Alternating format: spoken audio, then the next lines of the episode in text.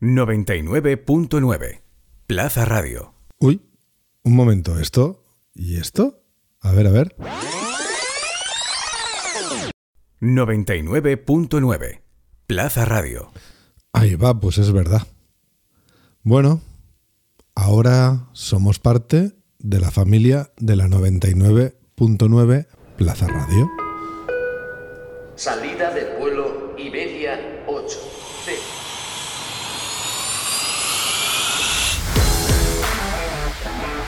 Estás escuchando Viajero Geek,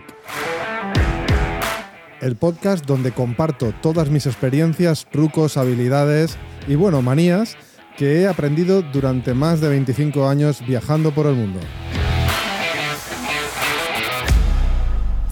Hola, bienvenida, bienvenido a un nuevo podcast de, bueno, un nuevo episodio de Viajero Geek. Uy, disculpad la confusión, pero entre esto y el inicio, pues ha sido un poquito lioso.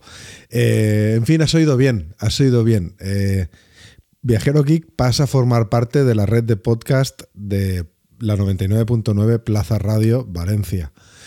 ¿Qué significa eso? Bueno, pues si estás escuchando esto en formato podcast, significa que eh, para ti no significa nada, porque vas a continuar escuchando todo esto igual que antes. Es decir, vas a, tienes tu, tienes el programa en tu reproductor de podcast favorito y vas a continuar recibiendo los episodios eh, tal cual.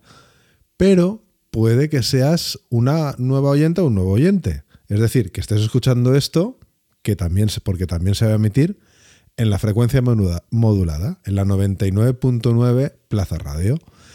Y además, eh, pues el podcast también va a formar parte de la red de podcast de la 99.9. ¿Qué significa eso? Bueno, pues significa que al final el equipo de la 99.9 pues va a trabajar para que este podcast y todos los podcasts que ya forman parte de la familia de la, de la radio pues lleguen a más gente. Es decir, lo único que vamos a ir a un poquito a mejor porque vamos a aumentar audiencia. Así que yo estoy súper ilusionado, encantadísimo de formar parte de esta familia, muy agradecido a la, a la confianza que han depositado toda la gente de, de la radio, eh, en especial pues a Rubén de la cantera, que, que también es quien, quien me ha llamado para, para formar parte de esto. Y por supuesto, si, si estoy en esto, si estoy haciendo podcast, es gracias a que un día Ramón Palomar, eh, un famosísimo locutor de, la, de, de Valencia, pues eh, me llamó para que fuera a contar las peripecias que tenía yo por el mundo viajando y sobre todo para que fuera a contar el punto de vista de un valenciano que sale de Valencia y ve todo lo que hay en el mundo y pone en valor, porque no hay mejor sitio que viajar que viajar a Valencia, eso os lo digo de verdad. Para mí es el mejor sitio. Bueno, no lo digo yo, lo dice la revista Forbes. Dice que el mejor sitio para vivir en el mundo de todas las del top 10 de ciudades, la primera es Valencia. Así que, bueno, por algo será. Y es verdad, ¿eh? cuando sales por ahí, yo cada vez me doy cuenta la suerte que tengo de vivir aquí. Y eso me. Para eso me llamó un día Ramón, porque es un. Bueno, Ramón siempre abogado por, por, lo, por darle valor a todo lo que tenemos aquí. Y encantadísimo que fui y empecé a ir cada vez un poquito con, al principio un poquito con poca frecuencia y luego ya empecé a ir una vez al mes, ya luego fue una vez cada dos semanas, una vez cada semana y ahora bueno, estoy con estoy en su programa todos los viernes de 12 a 1, encantadísimo, eh, agradecidísimo de que me una un- de que me dé un ratito allí para hablar de tecnología, que es de lo que hablo allí. Un poquito también de mis viajes, pero es verdad que eh, al estar tanto tiempo parado, pues ah, no ha habido mucho, no ha habido mucho, mucha ocasión de poder comentar los viajes, pero sí que es verdad que, bueno, ha tenido. eh, me siento muy agradecido por, por haberme dejado participar, porque me continúe dejando participar en su programa. Y eso que yo no lo sabía. Mm, ¿Sabes aquello de que te gusta mucho algo y, bueno, como nunca lo has probado, pues no sabes eh, que era algo que te apasionaba? Pues es lo que me ha pasado a mí con, con el micro, con el audio, con, con la radio. Es verdad que a mí la radio como oyente siempre me ha apasionado, yo siempre he sido, eso me viene de mi abuela, que yo recuerdo mi abuela a las 7 de la mañana cuando alguna vez me quedaba en su casa de pequeño, yo tenía que ir al cole. Mi abuela tenía puesta Radio Valencia de fondo. Era lo que soy en mi casa. En la tele no, no- bueno, en en casa de mi abuela la tele no se encendía. Y recuerdo aquello con muchísimo cariño, porque, bueno, recuerdo con muchísimo cariño a mi abuela, evidentemente. Y, y es verdad que yo eso, no sé si es por, por tenerlo en casa siempre, yo luego siempre iba siempre con un pinganillo eh, paseando a mi perro o por ahí, siempre he ido con la radio, siempre me ha hecho compañía, me la pongo muchas veces para, para acompañarme antes de caer rendido cuando estoy en mis viajes.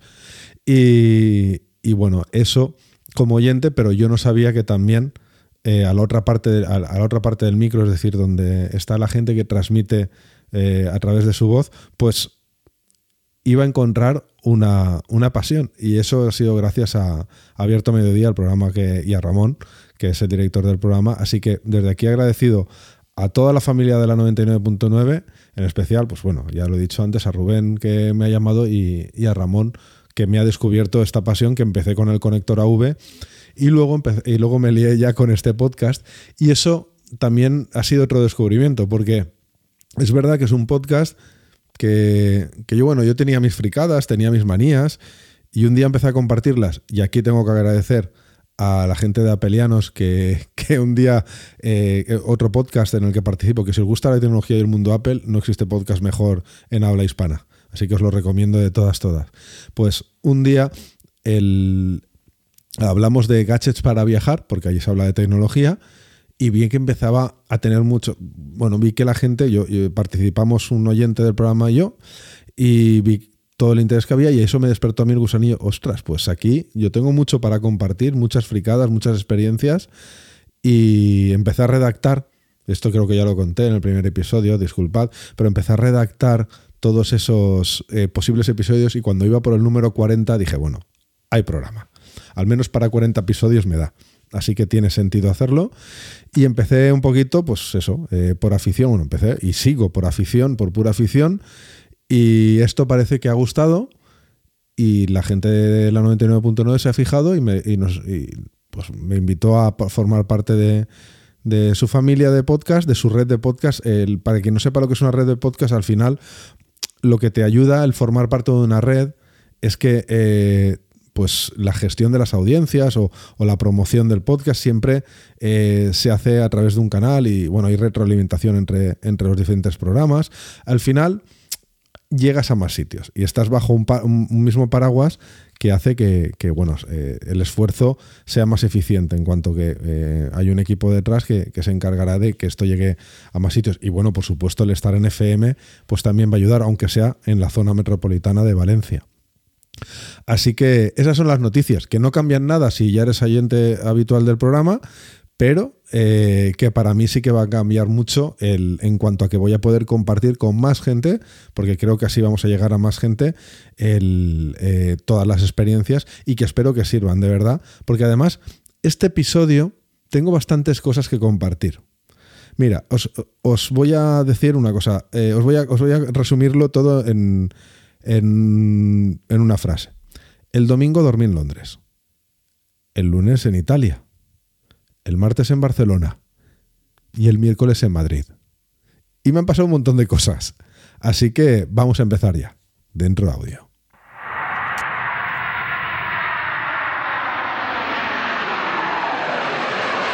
Bueno, pues como ya hablábamos en el episodio anterior, bueno, tenía que ir al Adriático, a la zona del Adriático de, Italia, y para ello tenía que volar a Bolonia. Y ahí, de ahí alquilar un coche y irme hasta allá, ¿no?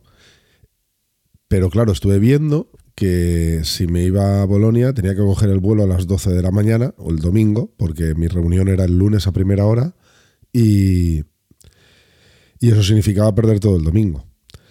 Sin embargo, vi que había un vuelo de Londres Stansted a las 7 de la mañana que me dejaba a las 10 en, en la ciudad de Ancona, donde iba, ¿no? Y el vuelo de Valencia a Londres salía a las 6 de la tarde. Es decir, pues desde las 12 a las 6, 6 horas, eh, que iba a poder estar más en casa. Y es más, además el vuelo era low cost, eh, porque era con Ryanair, eh, tanto el, el de Valencia a Londres como el de Londres a Ancona, y al final me costaba muy barato. Y pasar la noche en un hotel en el aeropuerto Bolonia me daba igual que pasara una noche en un hotel en Stansted. Y bueno, con el aliciente, que ahora, ahora hablaré de que en Stansted el hotel era mejor. Total, que para ir a Ancona me he ido a Londres, así, así de sencillo. Eh, mm, cuando lo dices por ahí, pues no, no- la gente no lo acaba de entender, pero como veis, eh, está bastante bien razonado. Además, el precio era un problema. Y aquí yo ah, me gustaría que alguien de Iberia me, di- me dijera cuál es el eh, cuál ha sido el motivo. Porque cuando fui a reservar el vuelo, eh, estaba mirando vuelos y fui a reservar, resulta que estaban carísimos y un billete en turista valía sobre 460 euros.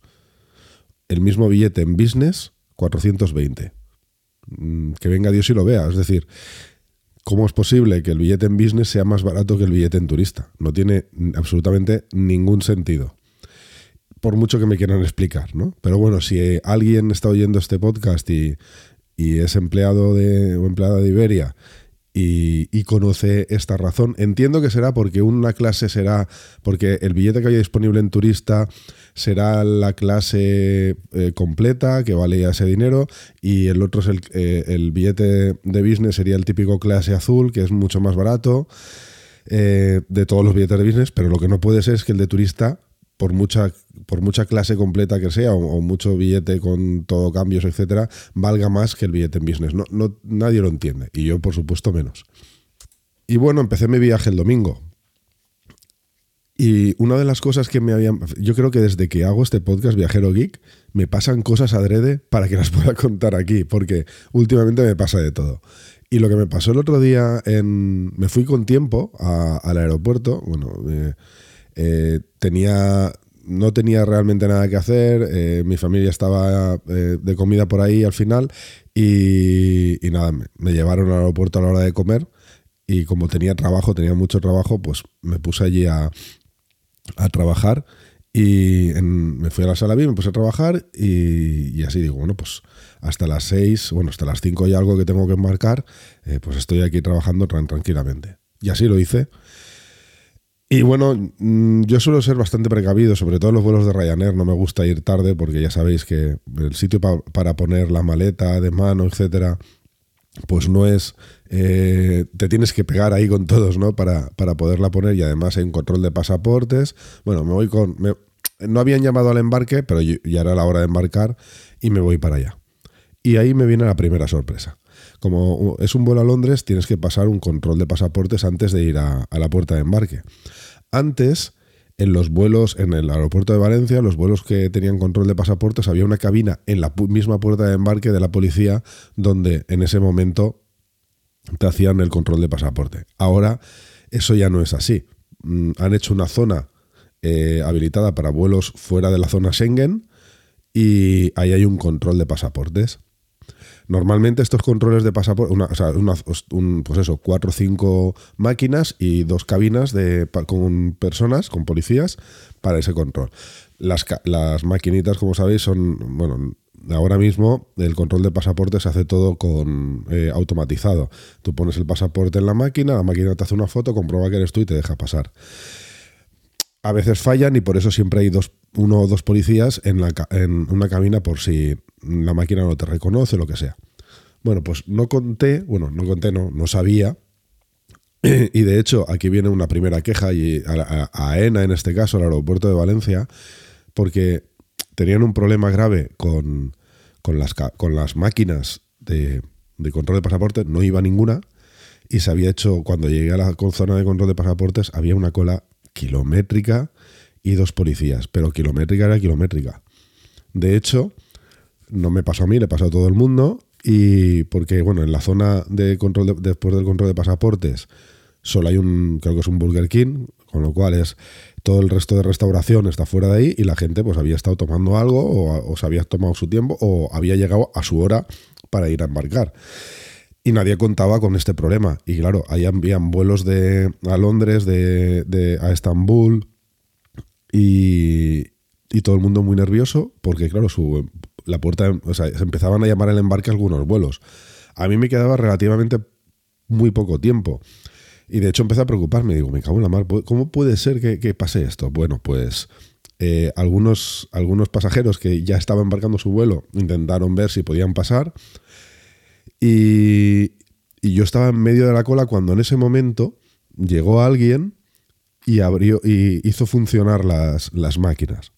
O sea, creo, aquí viene una gran negligencia. Yo lo que creo que pasó es que estaban, estaban desactivadas.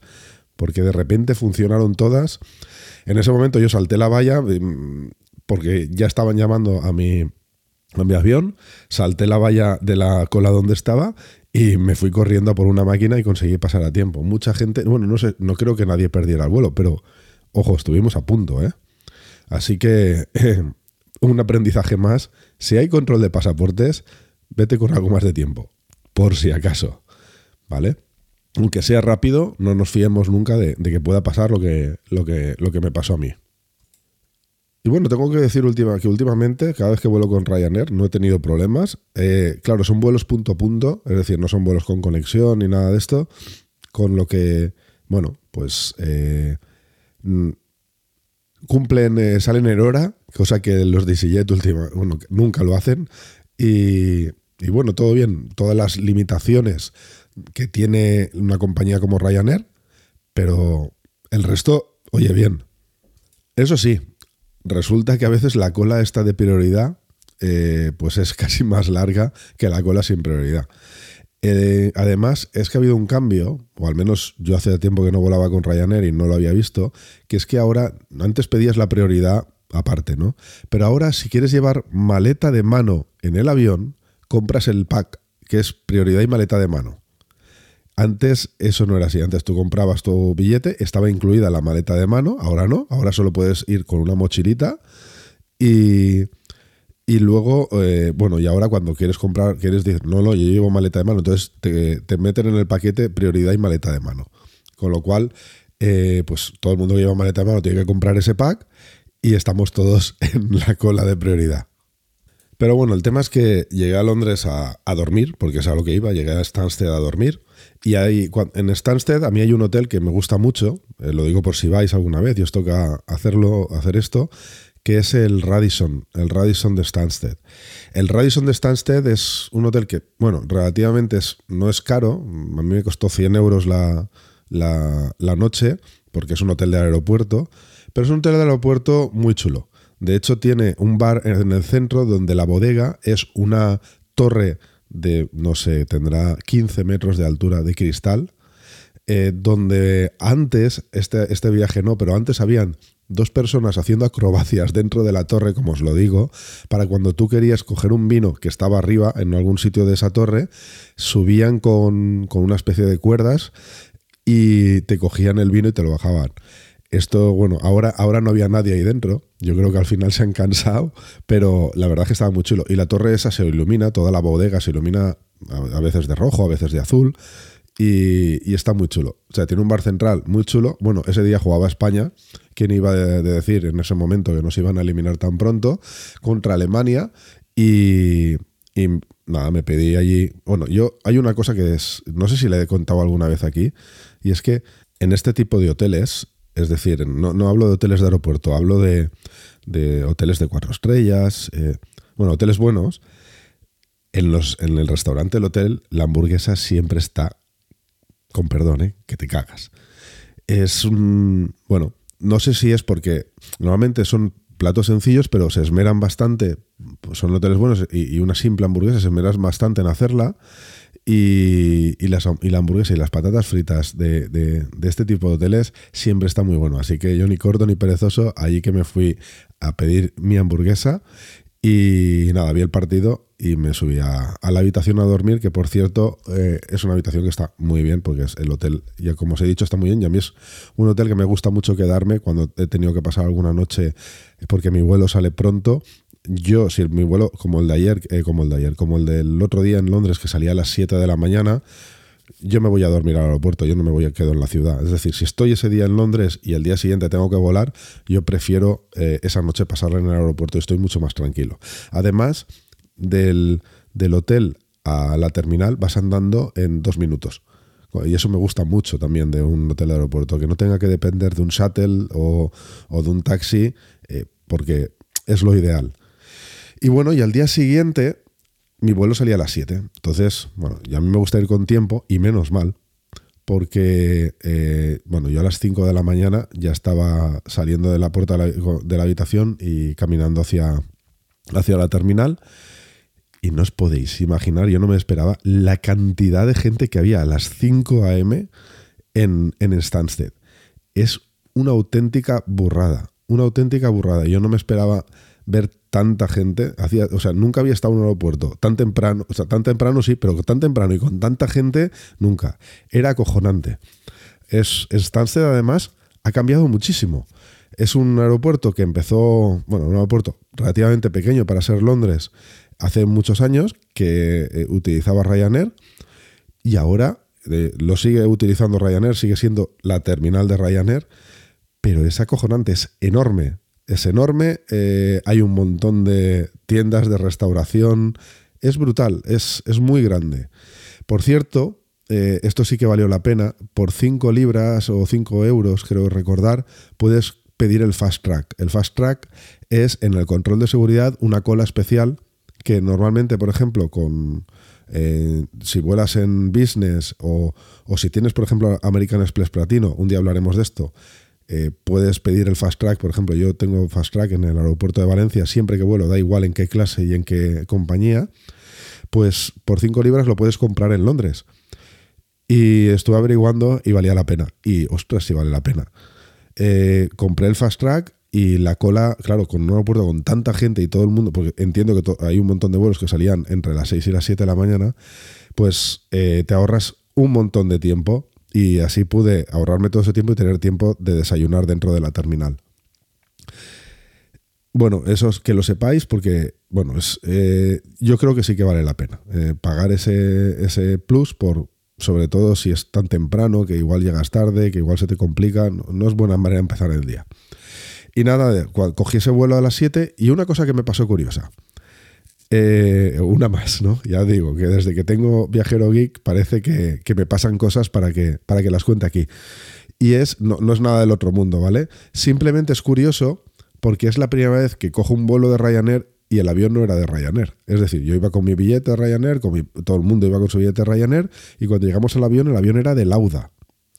Lauda es una compañía que fundó, una compañía aérea que fundó el famoso piloto Niki Lauda, y que parece ser que entró en quiebra, por lo que estoy averiguando. No lo sé, ¿eh? si eh, estoy ahora hablando un poquito con especulación, pero, por lo que pregunté es así.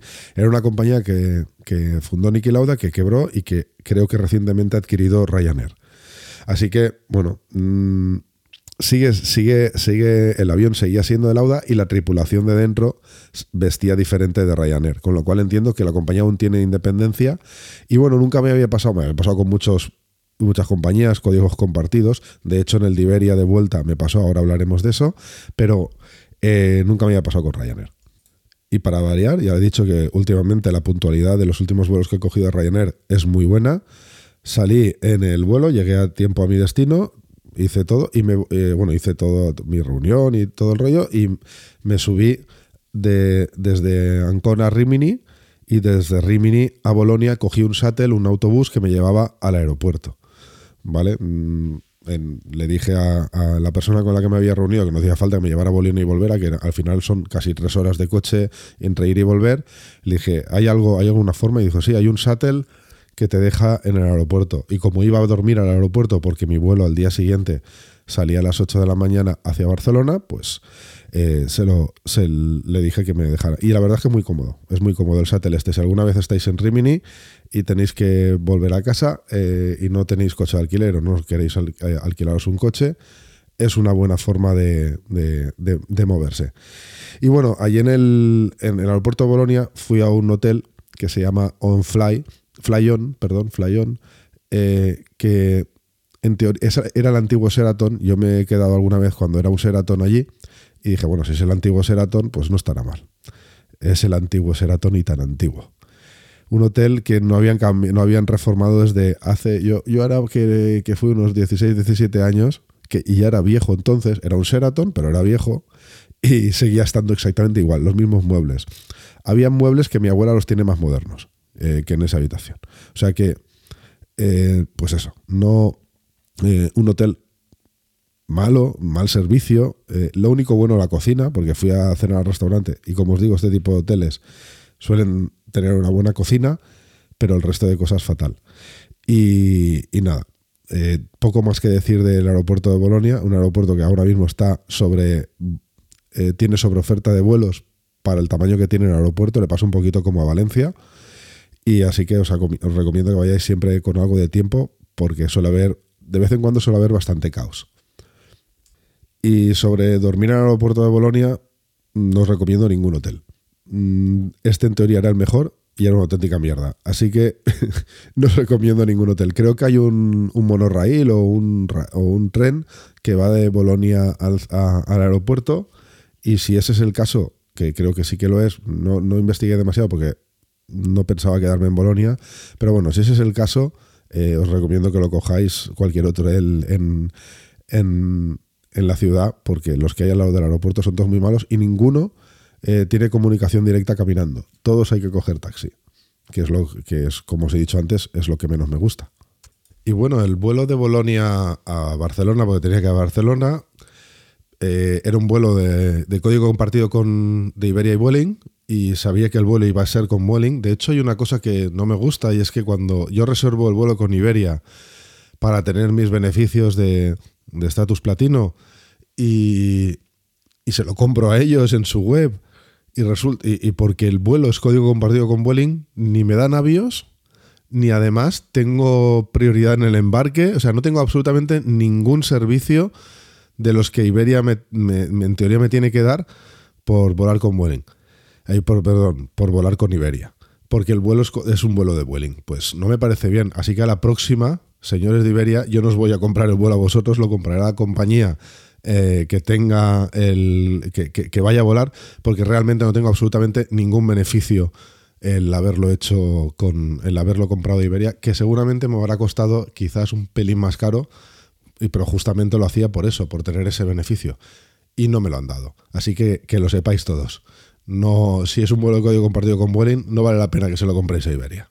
Y quiero hacer especial mención en, Barcelona que, que bueno, fui a, un, o sea, fui a una reunión allí y me tuve que quedar una noche porque me iba a Madrid al día siguiente. Y en Barcelona eh, yo solía, hay un, me suelo quedar cerca de la estación de Sants porque otra vez, si mi tren sale temprano de la estación, pero me gusta estar cerca de la estación, ¿no? Y un hotel que, bueno, hay algunos hoteles por allí que, me gustan. Uno es el Barceló, que está justo encima de la estación. Es un hotel muy moderno, con habitaciones muy modernas. Y el otro es, eh, era el Hotel Torre Cataluña. El Expotel no, no me suele quedar, pero en el Torre Cataluña me gusta mucho porque lo que era, en este caso no, porque me iba demasiado temprano y no, no tenía tiempo de desayunar, pero bueno, es un hotel que las habitaciones estaban bastante bien y arriba tenía un, un, tiene una terraza, por si vais alguna vez a Barcelona que lo sepáis. Arriba tenía una terraza, no, perdón, un restaurante que era en el último piso de, de, la torre, que es bastante alta, y tienes vistas a toda Barcelona eh, desde allí. Entonces era un lujo eh, desayunar por la mañana y ver toda Barcelona eh, desde, desde, la, desde esa altura. Ahora se ha reconvertido, o sea, el hotel ya no es el Torre Cataluña, es el Hotel Novo. Y bueno, Novo es una cadena de hoteles de lujo, yo no la conocía, es una cadena de hoteles de lujo que se encuentra en varios lugares del mundo, incluyendo pues Las Vegas, Nueva York, Londres, Tokio. Y la cadena es muy conocida por su diseño elegante japonés y su atención al detalle. Y el servicio, pues la verdad es que es, tiene una calidad bastante alta. Y es una opción popular entre viajeros, pues eso, que buscan una experiencia de lujo en sus vacaciones. Que, y esto, lo de las vacaciones hay que recalcarlo. Yo no lo sabía, ¿vale? Yo cogí el hotel porque conocía el Torre Cataluña, me gustaba ese hotel y era más barato que el Barcelona en este caso. En este caso a mí me costó más barato que el Barcelona, porque además creo que en Barcelona había una feria eh, bastante importante y eso siempre para precios de hoteles es un problema.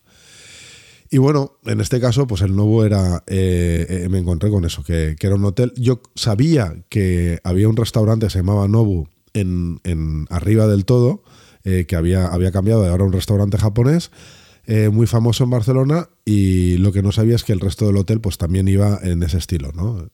Y la verdad es que el tema de vacaciones, digo porque eh, lo de vacaciones porque ahora veréis por qué.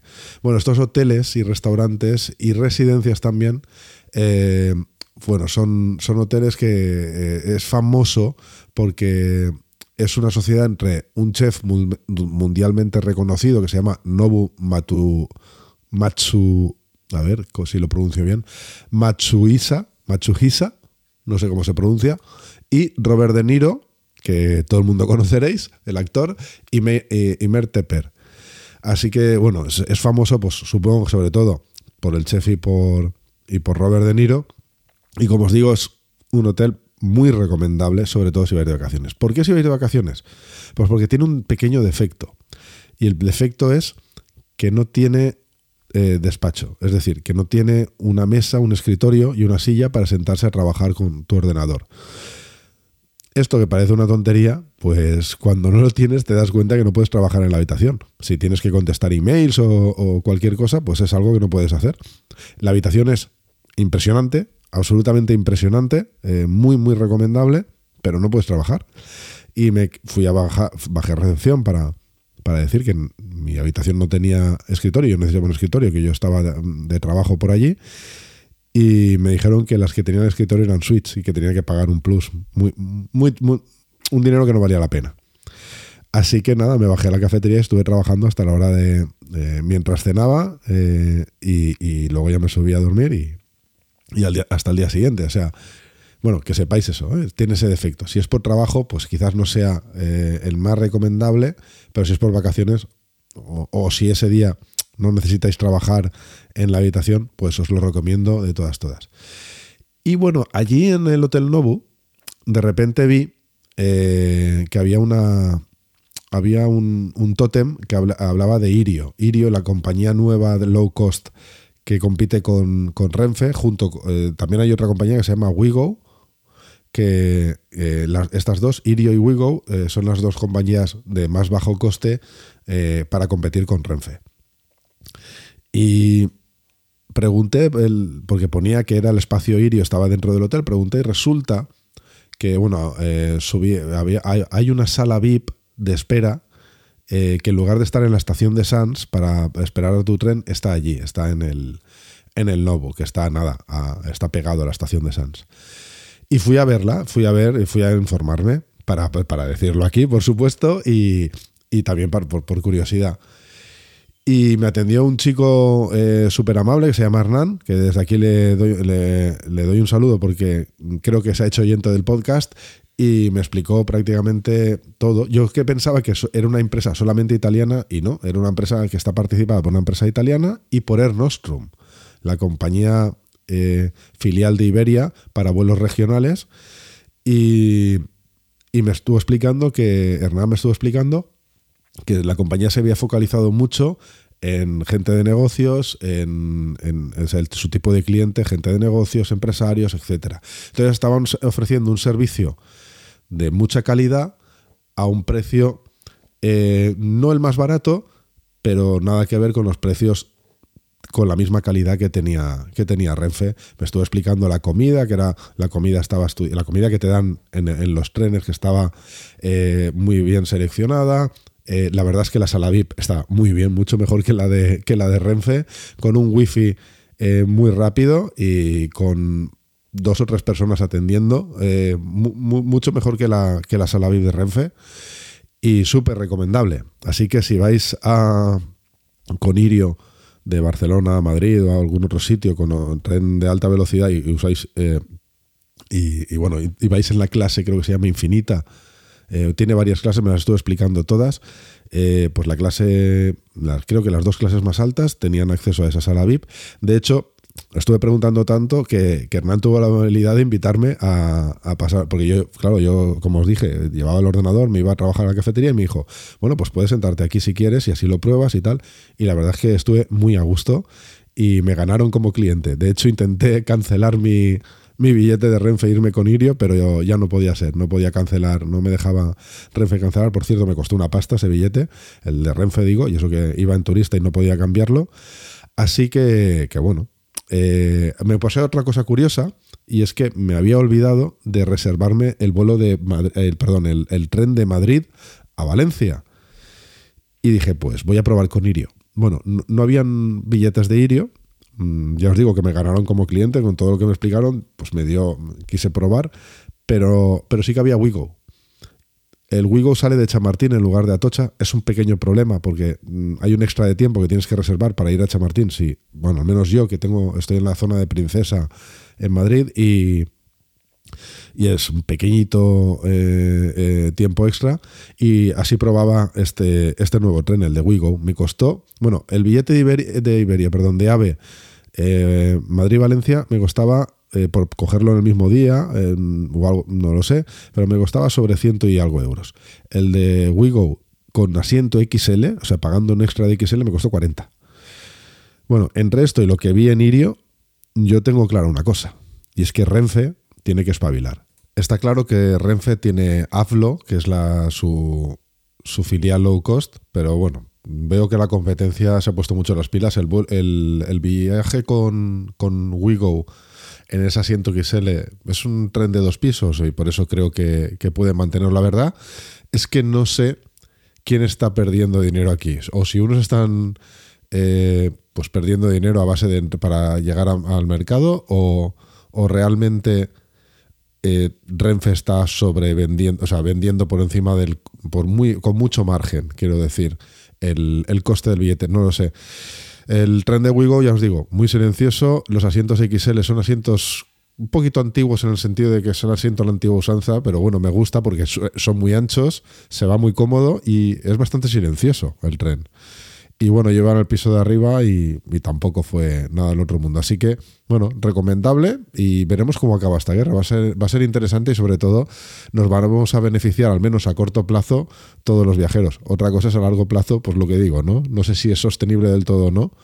Bueno, 40 euros un billete de tren en el que tienes un tren dos pisos y va lleno, me parece que sí que tienen suficiente margen. Pero bueno, ya veremos, ya veremos en qué acaba todo esto. Y bueno, para acabar el episodio de hoy, quiero hablaros de la manera, lo que he escogido como, como maleta para viajar en, en este viaje. Recordemos que ha sido un viaje en que se cumplen varias premisas. Una, iba a viajar en, un, en, vuelos low cost, con lo que ello supone. Iba a coger eh, todos los eh, trenes o vuelos han sido en eh, temprano, es decir, muy temprano. Con lo cual, el tema de ir a facturar, en el caso de los vuelos, una maleta, pues es una pérdida de tiempo que quería evitarme. Han sido tres noches, cuatro días y tres noches, con lo cual, y es invierno, pues hay que llevarse un mínimo de ropa. Yo, bueno, ya sabéis que al menos elegiría el negro, eso está claro, pero bueno, me llevé un pantalón extra, eh, por supuesto la ropa interior para, para todos los días, y, y también eh, dos suéteres, eh, aparte del que llevaba, del que llevaba ¿no? Y una camisa. Claro, eh, todo este es el equipaje que yo había, aparte de, lo que es el neceser de higiene, que tenía que ser pequeño porque no quería facturar. Y entonces, maleta de tenía dos opciones. O una maleta, una maletita de cabina eh, de cuatro ruedas y una mochila, o directamente usar una mochila viajera, una mochila eh, un poquito más grande que las que yo suelo llevar, ¿no? Y bueno, ya hace en verano ya viajé con una mochila, pero en este caso tenía más justificación porque me iba a mover mucho. Iba cada día iba a dormir en un sitio, iba a estar cogiendo un vuelo todos los días y iba a moverme. Necesitaba las dos manos libres. Y eso una maleta con una maleta de mano no, no lo tienes. Además, es siempre, bueno, la mochila suele caber, porque no lleva ruedas, suele caber mejor en, los compartimentos ¿no? de- del equipaje, de, de los aviones y los trenes. Y elegí la, la Targus eh, EcoSmart de 15 para, bueno, 15 pulgadas, pero son 32 litros y además es expandible. No necesita expandirla. Y estuve dudando entre las dos cosas porque es verdad que cuando llevas una mochila, que además lo llevas todo ahí, eh, pues te acaba pesando y a veces la espalda, eh, cuando tienes que estar en una cola de embarque, etcétera, pues eh, fastidia un poco. Pero mm, he viajado muy bien, eh, en el sentido de que no solía, yo siempre, suelo llevar una maleta de mano y esta vez lo he optado todo por llevarlo en la mochila. Una mochila, además, de que si la veis, ahora luego os pondré en las, eh, en las notas del episodio un enlace para que la veáis. Es una mochila business, en el sentido de una mochila que se ve que es una mochila para trabajar, no es una mochila, eh, pues eso, para irte al campo. Y, la verdad es que eh, no es demasiado grande, sin embargo, es lo suficientemente grande para. Tiene un compartimento para ropa y es lo suficientemente grande para que ahí me, me cupiera la ropa, el ordenador, todo. Y, y bueno, eh, muy recomendable. Mm, voy a repetir la experiencia de, viajar sin maleta, sobre todo si son, pues eso, entre una y tres noches, lo voy a hacer así. Y, y la mochila no es la mochila perfecta, mm, de hecho tiene cosas que no me gustan, pero en un viaje como este, la verdad es que es- tenía todo lo que necesitaba. He echado de menos algunos compartimentos que yo suelo usar cuando voy de viaje, pero en general me ha gustado mucho la experiencia. Así que la recomiendo mucho, la mochila tiene bastante buena calidad eh, y como os digo, viste bien, es decir, es una mochila que, que puedes usar en, eh, para ir a trabajar, en una- para llevarla contigo a una reunión, etcétera. Y es muy ligera, eso sí. Si cuando no tiene nada, es una mochila ligera y eso es importante, no añade peso. Eh, hay una versión, os, os dejaré también las notas del episodio, hay una versión con, que tiene un, una trole y unas ruedas, que puedes, que además las ruedas están muy bien porque tienen una especie de bolsillito que simplemente lo pones delante y así las ruedas, si la tienes que llevar a, a- cuestas, la mochila, en formato mochila, pues no te manchan. Y hay dudas, ahí dudé de si comprarme esa que es una trolley con ruedas o usar la que tengo, que es, eh, que sin nada, es una mochila estándar. Y opté por, la, por esta opción porque pensándolo bien, vale, eh, en un momento que esté cansado la puedo dejar en el suelo y llevarla con la trolley, pero va a añadirle peso extra, las ruedas y la trolley es peso extra a la mochila y me va a quitar espacio, porque la mochila es exactamente igual, me va a quitar espacio de almacenaje. Así que opté, como tiene unas buenas asas para, para ponértelas a los hombros, eh, la mochila a los hombros, pues opté por esta, segun- por esta segunda opción y no me arrepiento por la opción de sin nada, es decir, mochila tal cual, y no me arrepiento, pero si tú, si tú piensas que, que te va a ir mejor con ruedas, te voy a dejar las, en las notas del episodio un enlace a la mochila con ruedas para que veas, es la misma versión.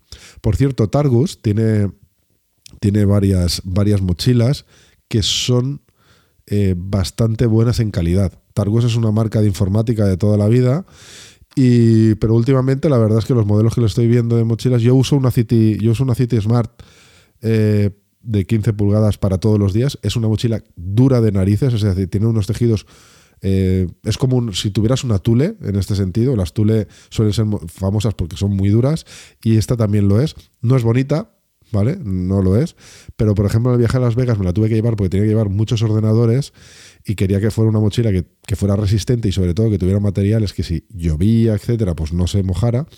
Y eh, no se mojara lo de dentro, quiero decir. La, la mochila, la verdad es que en ese sentido está, la tengo, no sé, seis o siete años, la uso todos los días y está como el primer día. No, no se le nota ningún el paso del tiempo y es una mochila de mucha calidad. Eso sí, no es bonita, pero yo, como es para ir de casa al trabajo, del trabajo a casa, pues no tengo ningún problema con ella y estoy encantado. Y ahora esta mochila que os he comentado, la, la EcoSmart, está eh, muy bien para lo que vale. Me parece que tiene una relación calidad-precio excelente. Y luego yo cuando quiero vestir, es decir, cuando quiero usar una mochila que realmente, que es la que, por ejemplo, uso los viernes, cuando que voy a trabajar y luego voy a la radio y, y me muevo por ahí, o cuando salgo y necesito llevar una mochila para salir, o eh, a, a tomar algo con los amigos o necesito llevarme el ordenador, o cuando viajo, que viajo con maleta y uso una mochila para mis cosas, ya, pero que no, ya no llevo ropa ni nada, pues uso, uso la Rivax, que es una mochila de toda de piel, una mochila eh, de una marca que me encanta, fundada por un amigo, David Rivadulla, y que yo uso una Long Walk, que es una, una mochila, es la más grande de gama, de la gama, y estoy encantadísimo con ella. También tiene seis años ya, yo creo que tendrá ya seis años, y no tiene, está como el primer día, ¿vale? Simplemente por el uso, sí que es verdad que me cargué una cremallera y la llevo a reparar a Rivax y me la han reparado. Y, y la mochila está como el primer día, lo que es la piel. Y mira que le ha llovido. De hecho, un día le llamé a David y le dije, David, me ha llovido un montón, se va a estropear la piel. Y me dijo, "Mm, Juanjo, esas mochilas la piel es de primera calidad y no te preocupes. Y en efecto, a la mochila le ha caído la del pulpo en agua y, no se ha enterado. Y ha pasado el tiempo y me encanta porque es muy elegante, muy, muy elegante. Y para llevar el peso que yo suelo llevar es muy cómoda, así que la recomiendo 100%. Os voy a dejar, es rivax.com la web, pero os la voy a dejar también las notas del episodio y os dejaré el enlace a la Long Walk, que si vais a viajar es la mejor mochila de todos los modelos que tiene. ¿Vale? Y bueno, otra cosa que me gusta de la Rivax es la configuración de bolsillos. Eh, aparte, yo la tuneé, me dejó, David me, la- me dejó que tunearla y la, y la tuneé eh, con dos bolsillos interiores que le añadí para llevar el pasaporte y eso, me siento más tranquilo si está en el, en el- dentro de- del bolsillo grande de, de la mochila. Y encantadísimo. Vamos a ver, el tema de las mochilas es muy personal. Yo ya sabéis que soy un friki. De hecho, dentro de poco os haré una review de una mochila que en este caso es de HP. Eh, que bueno, ya he visto los materiales y pinta muy bien. Es, tiene un diseño un poquito especial y que tengo que probar. Así que dentro de poco os, os haré una review de esta mochila nueva de HP. Que lo que me ha gustado mucho es el diseño. Es un diseño, mm, pues muy, muy chulo, tanto para hombre como para mujer, y para llevarla, digamos, mm, no es la típica mochila, eh, eh, viste un poco, ¿vale? Tiene el tejido y el diseño que tiene es, es vestidor. Y bueno, tiene una configuración para guardar el ordenador y la tablet que es bastante interesante. Lo que pasa es que tampoco quiero desvelaros mucho porque si no ya para que hago la review ya, ¿no? Pero ya, ya lo veremos en, otro episodio. Lo que sí que quería comentar en esto es que el tema de las mochilas es algo súper personal. Yo sigo buscando la mochila perfecta, no la he encontrado. Eh, cada una tiene un uso. Y, y bueno, lo que tengo claro es que, a ver, eh, las Tumi, las mochilas Tumi, las mochilas Picuadro, que son mochilas de muchísima calidad, pero que estamos hablando de cifras de entre 300 y 1000 euros, a mí no me parece lógico eh, el, o justificable, oye, cada uno haga con su dinero lo que quiere, pero a mí eh, una mochila de ese dinero tiene que darme muchísimo. Y viendo como he visto que no hay ningún, ningún viaje en el que, perdón, no hay ninguna mochila en el que todos los viajes eh, sean perfectos con ella, cada una depende del viaje, de, lo que vaya a hacer en ese viaje, uso una u otra, pues no me voy a costar entre 300 y 1000 euros eh, con una mochila de este tipo. Me gustan mucho los Picuadro, tengo que reconocerlo, pero lo que valen y la calidad, eh, no dudo de ella, pero no vale para mí esa cantidad de dinero. Por cierto, antes de acabar el episodio de hoy, bueno, hay un oyente o un oyente, no sé, porque no se identifica, eh, que me manda varios mensajes a la cuenta Viajero Geek Pod en Instagram. Tú también puedes mandar mensajes tanto a la cuenta de Instagram como a la cuenta de Twitter. Y uno de ellos, eh, bueno, lo primero es agradecerle que me envíe tanta información, aunque no, no lo puedo nombrar porque no, no me dice quién es, pero, pero me manda mucha información y una, una de las informaciones que me ha enviado hace poco es eh, un, un reel de Diego Antonanzas que habla de que Lufthansa, hablamos del, del en el episodio con Víctor Añó, donde era una técnica eh, pues eh, muy chula para poder localizar tu maleta cuando se te pierde, etcétera. Pero bueno, parece ser que Lufthansa también lo ha prohibido en las maletas de mano. Porque bueno, después de aquel capítulo con Víctor Añó, sí que luego hablamos de que las eh, fue a hablar de esto, y no sé si no soy yo alguien, pero acabaron prohibiéndolas en las maletas de en facturación. Pero ahora parece ser que Lufthansa también las prohíbe en, en, eh, usar los AirTags no solo en las maletas, sino en las maletas de mano. Tampoco sé si tienen alguna forma de detectarlo, la verdad. Pero, pero bueno, eso, eso parece. Yo desde luego si subo en un vuelo de Lufthansa, yo mis AirTags van en las mochilas de, mano, por si algún día me las dejo en algún lado o me las roban o lo que sea, y van a continuar ahí. O sea, no las voy a quitar porque eh, lo prohíban en Lufthansa. Si me pillan, pues ya veré qué hago, ¿no? Pero al menos yo, si subo en un vuelo de Lufthansa, no la voy a quitar. Y nada, mm, lo único, ya vamos llegando al final del episodio. Eso sí, lo único, por pertenecer ahora a la familia de la radio, tengo que ajustar los episodios o a 30 o a 50 minutos o a una hora. Así que vamos a hacer ya casi el minuto 50. Y esto ya es la única cosa que va a cambiar en el podcast. Así que nos vemos, o nos, mejor dicho, nos escuchamos en el siguiente episodio. Hasta luego.